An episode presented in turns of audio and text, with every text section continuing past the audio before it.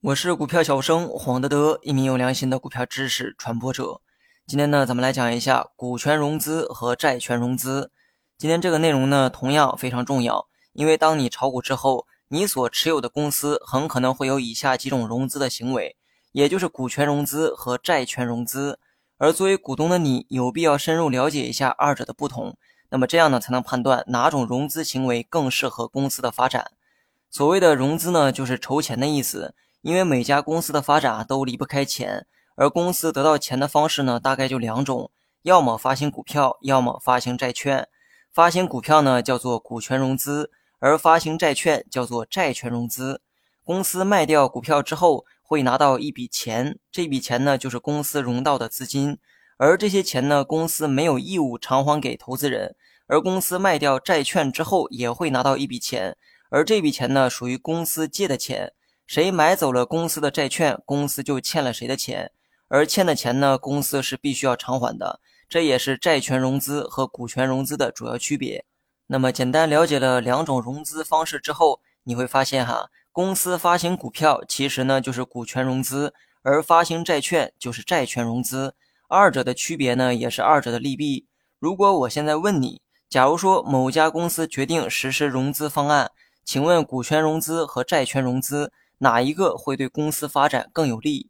我想呢，多数人啊会说股权融资，因为股权融资拿到的钱呢，公司呢没有义务必须要归还，这意味着公司今后啊没有还钱的压力，可以大刀阔斧的利用这笔钱进行扩张。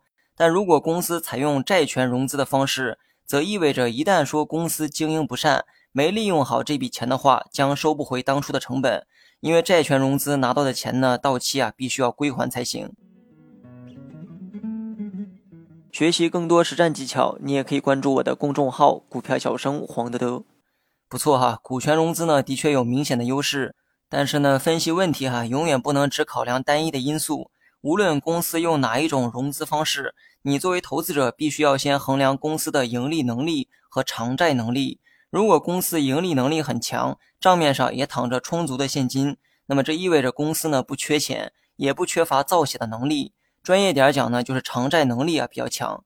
如果我持有的是这种公司，我更希望它采用债权融资的方式去筹钱，因为公司呢完全有能力偿还所欠的钱，就算说这笔钱啊没有利用好，也不至于出现债务危机。但如果公司将这笔钱运用的妥当，那么产生的经济效益呢，会全部被公司自己所享用。那么到时候只需要把欠的钱归还即可。很多时候你要考量公司为何会采用某种融资方式。当一家公司足够的优秀，可以自由选择股权融资或者是债权融资的时候，如果最终选择的还是债权融资，这个呢反倒证明公司对自己今后的业务啊很有自信，也有自信到期偿还这些欠款。债权融资呢，也会刺激公司更高效地利用这笔钱。